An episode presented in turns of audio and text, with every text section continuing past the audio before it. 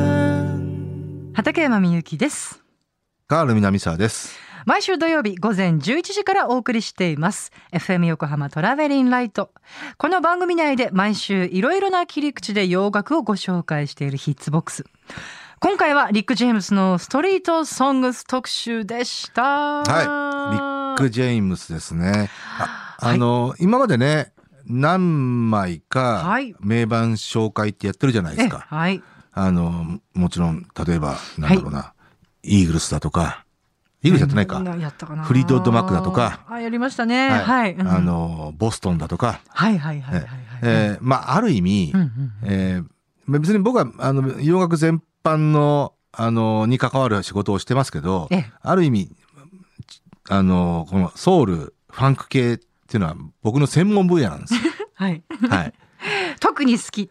いや、そう。で、うん特に、はいえーまあ、特にオンタイムでもあったし、んうん、リック・ジェームスデビューの時から、やっぱり、直接、直接っていうか、あの、あ仕事でも関わるし仕事じゃなくて、その時は当然中学生ですよ。ああ、そうか、そうか 何を言ってデビューの時から、うんうんあの、見守ってた要と、は見守っていたわけではい。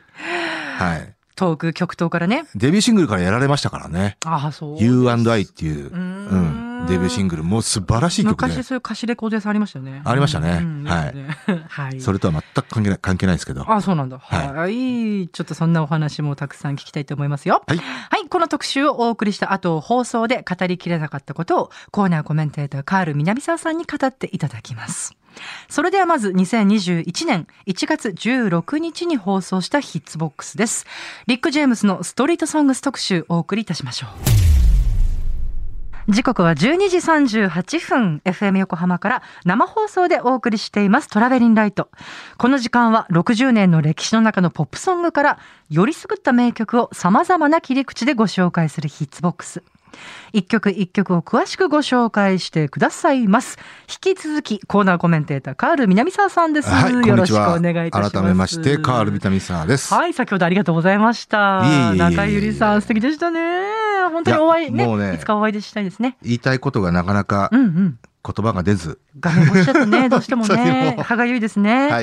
はいい。そして、ケイナさんからもメッセージいただきました。そう、あの、先。週ね、はいあの、ラッキー・ミーにはい。ごめん、聞けなかったよ。電話ですけどごめんね。うん出演させていただきまして、はい。サンプリングに関してね。はい。はい。でね、あの、ケイナさんが最後の方に、ええ。畠山さんの気持ちが分かりましたって言ってま した。もうあの要要はね、時間がなかなくて、はい。もうずっと速射法のように喋ってたんではすよ。はは は。ケイラさんも、はあはあって感じで。は そうですか。い。なんだ。そ面んな白いな。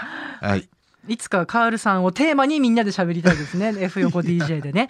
そんな、何言ってん ですか。はい。それでは今日のテーマお願いいたしはいま。す。えーこれも不定期、はえい。ー企画ですけど、はい。えー名盤を紹介するという、は。はいい、えー企画で、今日は、ええーリック・ジェイムス、ストリート・ソングスというアルバム。おーなかなかないよねこんな番組かそう言われてみるとそうかもしれません。だってその名盤からねこうちゃんと3曲ご紹介していくということですからねそうですねいやー、とても興味深いはいまああのーモータウンが、はいえー誇る、はいえーファンク番長ですよ。なんかまそうぴったりですねそのことははいファンク番長といえば、 はいリック・ジェームス。あーまあ、主に、はいえー70年代後半から、はいえー80年代にかけて、はいえーモータウンに在籍していて、うんうんえーアルバムを、えーまあ、名盤と言われるアルバムね、本当多いんですけど、うんえええええーその中でも、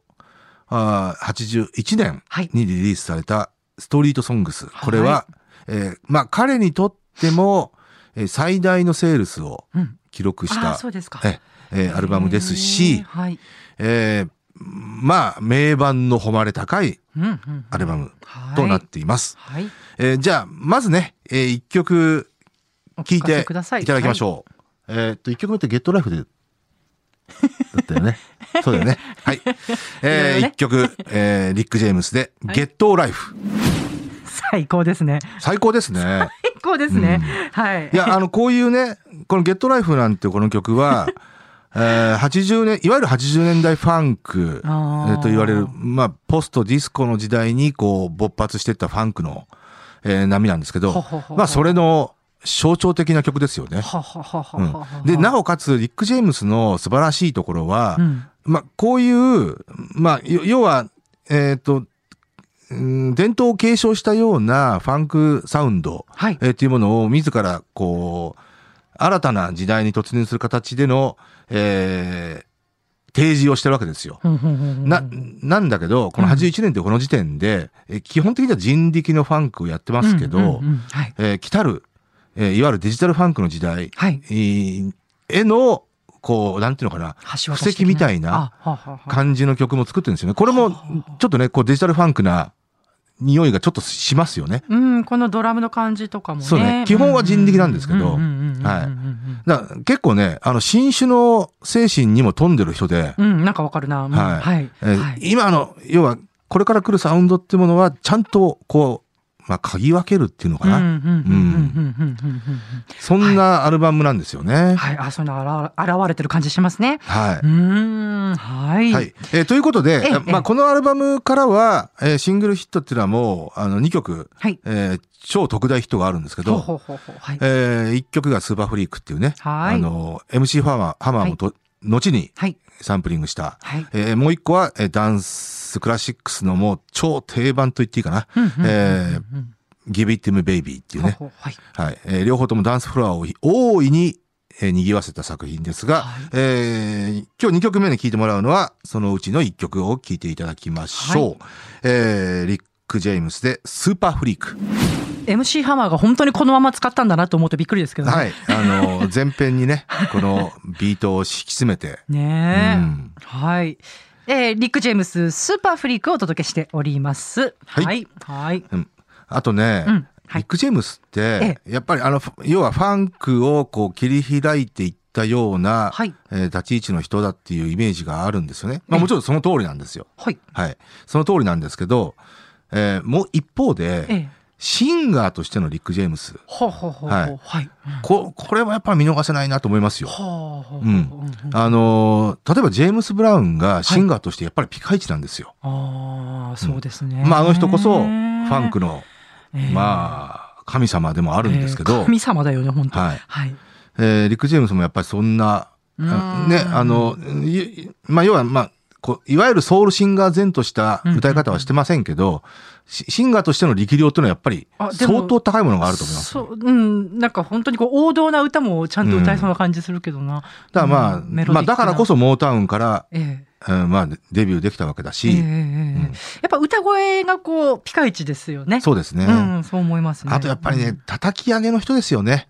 あ、そうですか。あの、ストリートソングスの時点えで、うーん、あっていうか78年にソロデビューしてるんですけど、モータウンから。ええその時点でもう30ぐらいなんですよ。あ、そうで実はいしろたんか。な苦労をしてきたんですよね。ままあまあ、ニール・ヤングと一緒にやったりとか、あ、そうでしたやかってたんですよ。へえ。はい。60年代。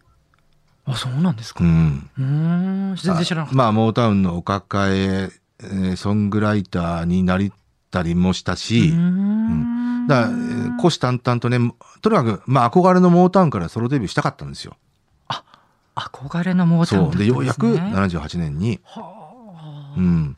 だからまあ、そういったね、あのー経緯も踏まえて、はいシンガーとしてのこの魅力っていうのは非常にある人かなと思いますようーね。んで、はい。あのーまあ彼がね、ええあのー80年代、まあ、70年代終盤から80年代にかけて何人かのアーティストを世に送り出してるんですよね。あ、そうですか。はいそのうちの一人がティナ・マリーっていうね、あの白人あのモモータウン初の白人女性シンガほう。はいー、えーだったんですけどこれがまた、あのー姿を見ずに声聞いたら白人とは思えないへシンガーなんですけえ。ど、はい。そのティナ・マリーと一緒にねデュエットをしてるんですよおーこのアルバムの中で。うんうんうんうんはい。。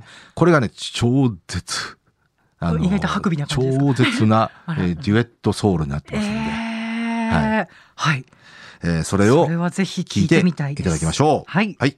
えーリック・ジェームスティナ・マリーで、ファイヤーディザイア。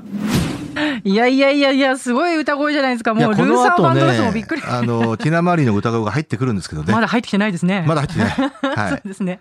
らこの曲長いんですけど。はい、えはいーリック・ジェームスとティナ・マリの「ファイヤーデザイアーズを」えーバックにあのエンディングをお届けしております FM 横浜から畠山みゆきが2時間にわたってお送りしてまいりました「トラベリンライト」いかがでしたでしょうか本日のお客様は中江ゆりさんとのお写真トラベリンライトのインスタグラムにアップしましたので、ぜひご覧ください。いや、本当ね、このコロナ禍が落ち着いたら、また、またというか、改めてスタジオにあおあそう越でしすいねただけたら嬉しいですね、うん中井さんにね。はい。はい。はいお会いしたいです。うんリアルな 声ですね。心の声ですね。 そして、ヒッツボックスポッドキャストでも配信中です。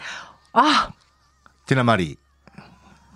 わあ。これはもう、 絶句してしまいました。 こうやって喋ってるのが悪いみたいですね。この歌声のってね。ね。うん。うん。いや、ヒッツボックスね。はい、あの、放送内で触れていない話もたくさんしておりますので、よかったらぜひお聞きください。さあ、いかがでしたでしょうか、もう最後の曲、なんか、あの、ほら、ね、エンディングだったから喋らなきゃいけなかったんですけど、そうなんいかつもすごくはばかれままあ、いした。つものパターンですけど、うんうんなかなか時間がなくてね、そうですね、曲をフルでかけられないんですよ。ううんうんうんうんうんうんはいんそこがちょっと歯がゆいま感たじはね、しこましたけど。のストリートソングスの、えー、ジャケねがね、うん色っぽいね、今日はね、LP を持ってきましたけど。ど。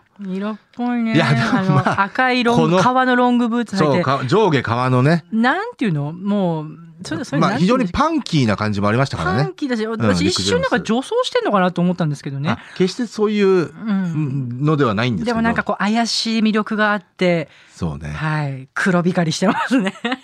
まあ、このレッレッドブーツっていうのがね、まうた、んうんなんというなんか。かちょっとこうプリン、プリンスっぽいなんかこう感覚もあるあとね、リック・ジェームスで言うとはい、そのプリンスなんですよ、やっぱり。おうおうおう結構キーワードは。ああ、そうで、やっぱりね、ね、 80年代の、ええーファンクシーンえを、はいはい。えー新たなファンクシーンですね、えええーを切り開いていった双璧といったらやっぱりね、プリンスとリック・ジェームスなんですよ。まあでそうかもうこのストリートソングスの頃からはいかなり比較されてました。あ、そうでしたか。プリンスがデビューしたのが、うん7あまあ、メジャーデビューしたのが79年ぐらい。なんと70年代にデビューしていたんですね。 79年ぐらい。で、えーリック・ジェームスがデビューしたのは78年。ほぼ同じなんですよ。はははははいはで、ええーおお互い、ファーストシングル、うんまあ、プリンスは厳密に言うとファーストシングルじゃないんですけど、あの、初のヒットソングというのが79年年末から80年かけて。うーんで、リック・ジェームスが U&I、さっき言った U&I っていう曲が、えー78年。ええええうーんあこれもやっぱほそぼうですか同じなんですよ。なんとなんとえ、はいプリンスのファーストシングルってなんていう曲でした？ I wanna be your lover。あの、ファーストシングルじゃないですよ。厳密に言うと初ヒットなんです。うーんあそうなんだ。そうう。ワーナーからら1枚アルバムを出していて、それが全く話題にならなかったんですよ。シングルカットもしてましたけど、シングルな全く100位にも入んなかった。うーんでセカンドアルバムムから、えー、I wanna be your lover が初めてトップ10ヒットになって、あ、11位だったかな。うんあそうですか。はい。あの、それで、えープリンスっていう人が、ようやいるくんだと脚光を浴びた。へえ。リック・ジェームスと年はちょっと違うんでしょうかね。やっぱプリンスの方が若いのリかな。そうですね。リック・ジェームスの方が、いくつか上だと思いますうけんうど、んうんうんうん。で、その後ずーっと。と比較されてたんですよ。そうでしたか。そう。だから例えば、リック・ジェームズがストリートソングスっていうこの金字塔をええリリースしたら、プリンスがいじいじになって、1999っていうアルバムを出す。あれあれあれ。 そ、そんなこうライバル視しているようなプリンスがそう存在だったんですかで、うーんあのーリック・ジェームズがティナ・マーリーという素晴らしい逸材を世に送り出しました。はい。ええーそしたら、えープリンスは、例えばシーラ・イーだとか、うんえーアポロニア6だとかあ。で、リック・ジェームズはえさらに、刺激されちゃってたんだあの、おおプリンスそう来るかって言ったら、まあ、バル・ヤングだとか、メリー・ジェン・ガールズだとか、ほうほうほうそういったアーティストを世に送り出すわけですよ。へえ。いや、これ、なんかさ、ちょっと顔似てません、似てないです ね。あ、本当私なんかすごくこの似スてトないリートソングスの、いや、パッと見てプリンス、うんな、何かやっぱりこう美意識というかだ、から世の中のうん、あの、ソウルファンは、リック・ジェームス派とプリンス派で二分されました。まあ、極端に言えばね。なんかね、きっと多分ね、二、人のそのセクシーと思う感じとかの表情が似たりするんじゃないかな。うんうんで、まあ、まあ、伝統的なソウルファンはリック・ジェームス派ですよね。ああ、うん。で、やっぱり、ほら、プリンスって、あのーもちろん根底には、えーこのソウルミュージック、うんまあ、ジェームス・ブラウンですよ。うんうんうんえうんうんーがあるんですけうんうどんうん、どっちかっていうと、やっぱソウルシンガーとしては、あこれご、これも誤解を恐れずに言いますよ。えーやっぱ弱いんですよ。なんか自分でもそれを気にしてたって話もあります、そうですねんリック・ジェームスはやっぱその辺強いんで、あの歌声はうね、ん。あのシンガーだけとしても。だからやっぱやっていける感じですね従来というか旧体前としたソウルファンはリック・ジェームス派ですようーね。ん、そうでしたうか。ん、だから僕も当時は別にどっち派ってわけでもないですけど、ええあのリック・ジェームスを応援してましたね。うーん。いやー、さっきのゲットライフからもそうねバリバリでしたね。いや ーまああとねリック・ジェームスってのはもうこの破天荒な人生っていうところそうだっもたみたい。全脚部若くしてなく光なをったら浴びがちだ。なんですよ。はんはんはんはんあのもうこの頃から多分ね、うん、まあ要はドラッグ漬け、うんえーあと女に関しては相当破天荒。はんはんはんはんはんはんはんいろんな、あのーな、なんていうのかな、エピソードってのはありますよね。ううんん80年代90年代はミュージシャンのそういう話をたくさん聞いたなって感じしままあすね。ね、ガンズにしろ、なんかそれであってこそミュージシャンというかそそうれこね、そモトリー・クルーとかね、あの辺ね活心の時代だもんね。まあある意味ね。まあ別にそれはいいとか悪いとかいうわけじゃないけど、 うんまあそうそうそうそうミュージシャンがやっぱかっこいい、ミュージシャン前としていた、まあ、ううんロッカーはロッストーリーとしてロあッりカましたよね。ー前としろっていうね、別に全員が全員そうするべきではないんですけど、もちろんね。 そしたらもう2010年以降はすっかりクリーンになってるね。それもどうかとは思うことだね。ううんんまあ、あの、なんとも言えませんけど。あ。そうですね。うんはい。はい。うん、そしてスーパーフリークは本当にあのー MC ハマーかと思ったっていうワイタムさんが ツあイートしてあ、てなるほど。まあまあももろそうですね。そうね。うんあの、まあ、これ本編でも言いましたけど、うん。ほぼ、あのー、前編にスーパーフリークのビートを敷いてますから、あの曲はえっと Can't Touch This ははい。ああれがあのね世を席巻した時は私は全然リック・ジェームスっていう存在は知りませんでした、うん逆に、あまあ、知らなくていいいいと思いますけどね。うん全然知らなかったな、うんだからうんあの、リク MC ハマーは、はいまあ、それを狙ってたんですけどね。もちろんね。でいいわゆうる、んまあこの人気の曲をええ使って、あの、要は、おまあ、言ってみれば、ちょちょっと前のオールドファンの歓喜を、えー、まあ、注意、促そうと注意を促すってい うね。それ、まあもちろん目論見は当たってますけどね。いや本当ですね、ううんん大胆な目論見がね当たりましたねはい。はいはいというねう、んうんまうんうあ、んストリートソングス。まああとはね、あの、ストリートソングスというのはもちろん一番売れたアルバムではありますけど、うんあの、この前後のアルバムっていうのももう、とにかくやっぱり、あの、クオリティは本当高いんで、はい。まあ特にあの、モータウン自体のね、えー78年から、えーこの後、そうね、84年ぐらいまでのリック・ジェームスのアルバムはやっぱマストですね、マスト。マストかうん。じゃあこれもう毎週かけなきゃって感じですねマスト。 それもいいですね、うん。で、その後ね、あの、ワーナーに移るんですよ。はワーナーあるいは、そうさ、リプリーズか。そうね、ワーナーだな。えーに移るんですけど、えー結構、あの、ハウシーな曲やったりとか、ええあの、あと、あとまあ、やっぱり新種のけ精神に飛んでる人なんで、うんうんあの、ラップを取り入れたりとかう、んルースイズラップっていう曲がヒットしたりしましたけあなどんか、かっこよさそうだな、うん。へーあの、ただまあ、まあ、モモータウン以降は、モータウン離れて以降は、まあちょっとこう失速感が出てきたかなっていうのはありますけどうーね。んそうですか。ただまあ80年代までのアルバムはやっぱりマストかなとは思いまうんす。うんうんうんうーんこれあのあ今日はでもアルバムからアナログからかけてたのかないいや、CD です、そね。うそういうわけじゃないはですね。うんそうかそうかそうでかすね。いやーちょっとこの写真も載せておきましょうねぜひね。そうですねフェイスブックにね。ははいい。そっかしかしケイナさんもそう いう。そう。 あのね、はい。多分ね30分弱ぐらいだったと思うんですよ。あでもそんなに。まあ曲をかけながら、ああ電話インあタビュのー。サンプリングとは、いええどんなものかっていう話をずっとしたんですけど、それで も足りなかった。で、ケイナさんが途中で、えいやー、畠山さんの気持ちが分かりました。いやいやいやいやいやでもその時は別にドラマの話をしてないわけでしょもちろん、も ちろん。今日そこでドラマの話してたらね。今日ね、うん、いや、まあ、そこぶっこんできたのかな、うんいやいと思っや、てドラマの。話はまあ、まあ、ええいろいろとね、いあの、このええ1月クールのドラマがちょこちょこ始まり出しましたよ。はい、あ、うんあ、なんかドラマの話って言ったら、はい。あ、あ、乱入してきましたああよ。のんちゃんが。名。物マネージャー、あ、私の24歳年下の。のんちゃんが。のんちゃんマネージャーが登場してくださいましたけれども。はい。あーあれツイートでこんにちは。中野三田さんが出たカール南さんドラマを語る。お届けに参りあまあ、しそた。っか、中井さんの時ね。はいあー確かに綺麗になりたい。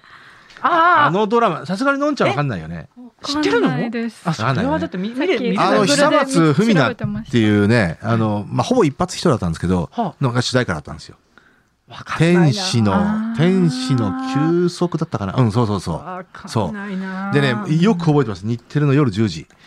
毎週土曜日。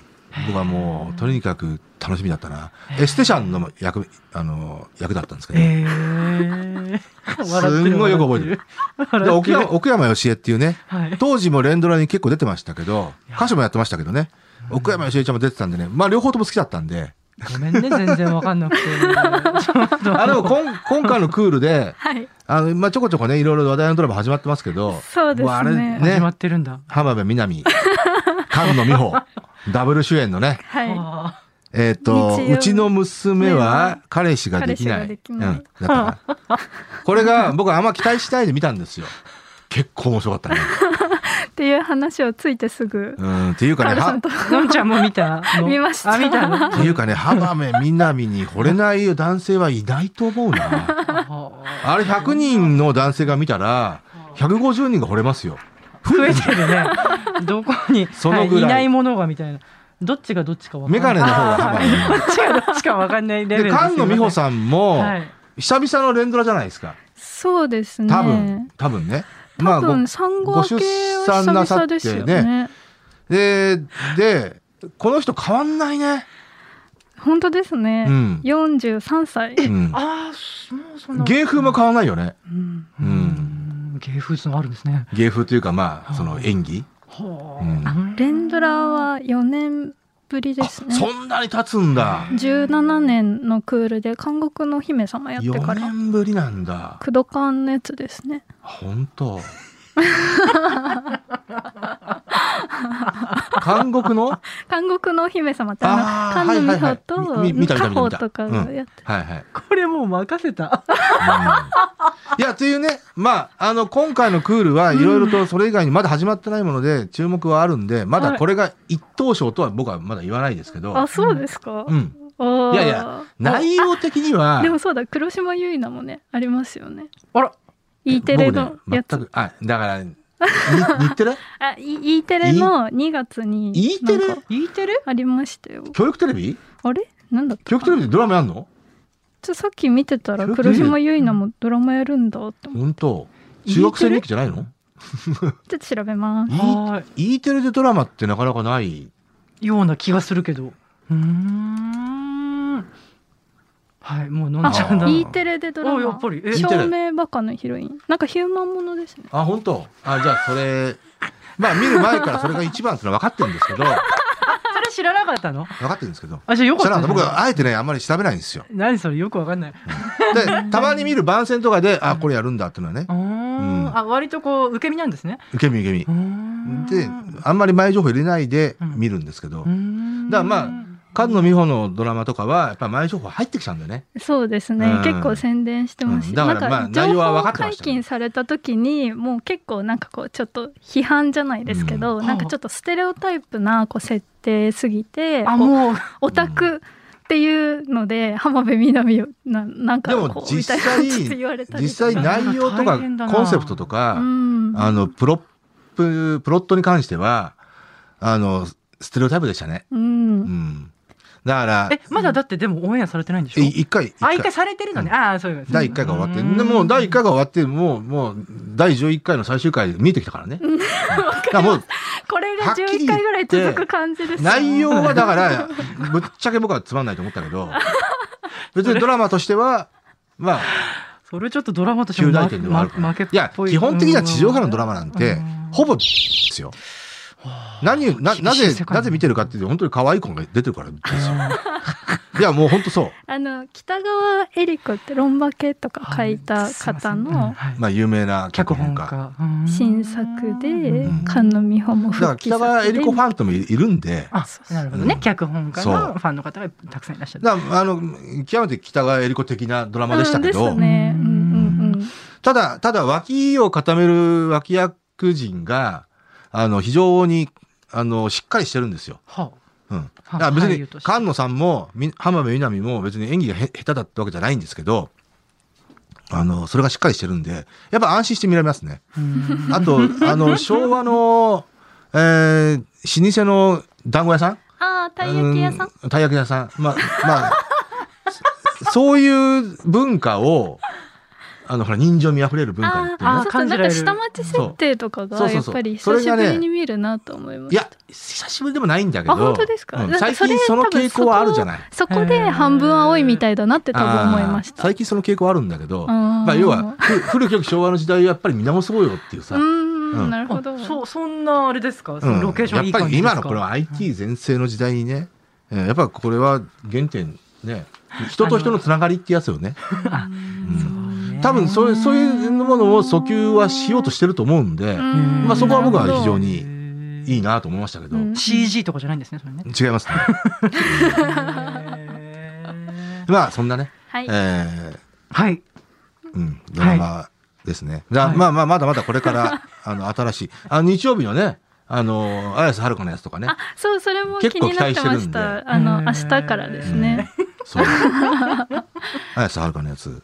そうそう。はいははいい。はいいやちょっともうこれからちょっとねドラマの話が来たらのんちゃんに失礼しますって入ってきてもらって、い、ろいろフォローしてもらおうかなと思っておりますので、助手ということでねはいあなんかリック・ジェームスの話が随分遠か遠くなった気がしましたがはいということで今回リック・ジェームスのストリートソングス特集お送りしました曲も合わせて聴きたいという方 FM 横浜から毎週土曜日午前11時から放送していますトラベリンライトでぜひこのエピソード欄の説明欄にラジコのリンクがあるのでそこから飛んでチェックしてみてくださいでは畠山みゆきとカール・ビタミサーと、とのんちゃん、のんちゃん。はなんちゃんでし た。ーい。それではまたありがとうございましたありがとうございます。